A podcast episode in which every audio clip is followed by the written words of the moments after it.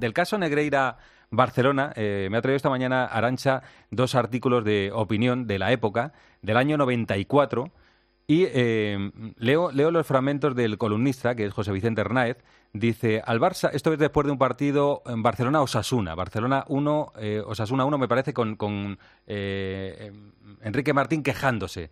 Dice, al Barça naturalmente no le hace falta recusar a un árbitro. Basta, por ejemplo, con que un día cualquiera de partido se le insinúe algo a Enríquez Negreira en el palco presidencial.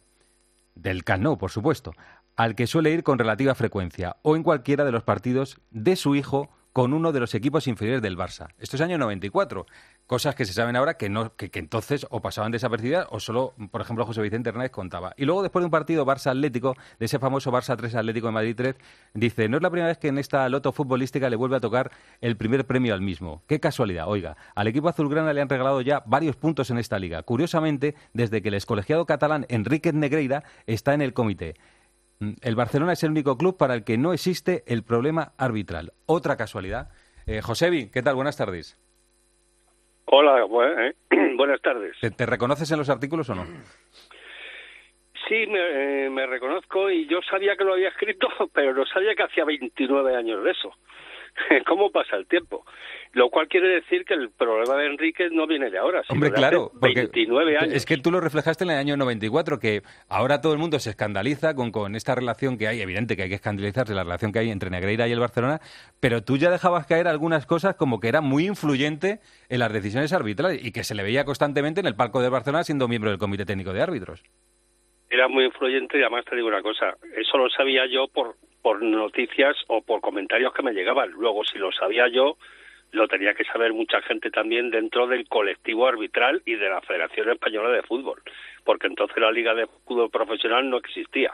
Eh, pero a ti te llegaban en esa época eh, cosas que no se podían contar porque eran indemostrables de, oye, Negreira este Hombre, porque, porque no había pruebas. Efectivamente, por eso digo, que tú lo dejabas caer, esa relación entre el Barça y Negreira en los artículos, pero no ibas más allá. Digo que si conocías que había algo más.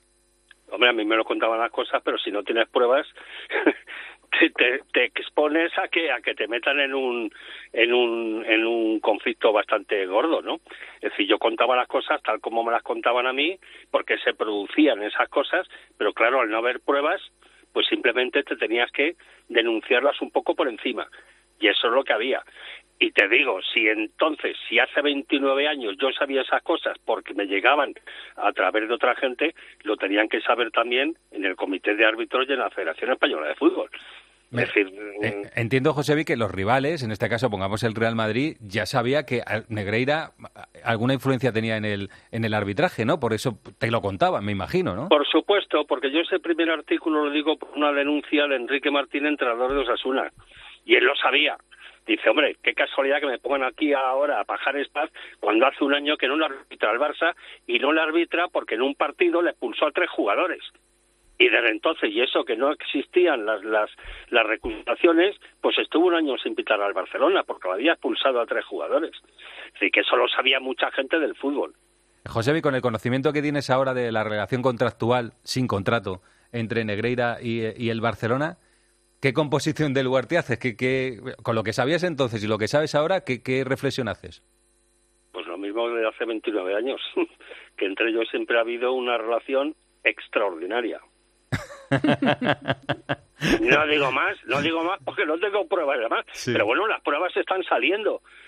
Y, lo triste del caso es que digan, no, es que ha prescrito. Oiga, bueno, si me parece muy bien que haya prescrito, porque yo estoy convencido de que no va a pasar nada. Lo extraño es en lo deportivo, José, bien, lo deportivo. Claro, es que nadie quiere ahondar en lo que ha pasado, que eso es lo grave, lo que ha pasado. Que no va a haber sanciones, eso lo sabemos todos. Pero convendría saber qué es lo que ha pasado. Ya. Eh, en el año 94 presidía el Madrid eh, Mendoza. Mendoza. era el, presidente, o sea que, Mendoza estaría que trina. Bueno, hay algún artículo de, marca de la época en el que Mendoza denuncia a Enrique Negreira, ¿no? Sí, sí, yo he leído también algo, o lo he recordado, eh, algo, de Mendoza también hablando del, hablando del asunto.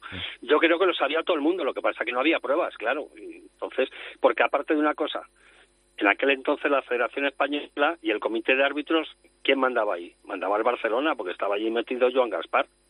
Y Joan Gaspar ayudó a Ángel Villar a ganar unas elecciones. Luego, pues, por muchas denuncias que hicieran, todas topaban en la Federación Española de Fútbol y en el Comité de Árbitros. Recordamos que la, relación entre Negreira y el Barça comienza con Gaspar como presidente. O sea, los primeros informes a sobreprecio son con Joan Gaspar como presidente del Barça. Eh, Josebi, que, que gracias, me, me alegra mucho saludarte. ¿Estás bien, no? ¿Todo bien? Todo bien, muchas gracias. Bueno, un abrazo, ¿eh? Gracias, Josebi. hasta luego, hasta luego, Josebi Hernández, periodista reconocido de la, de la época, que ya lo denunciaba en el 94.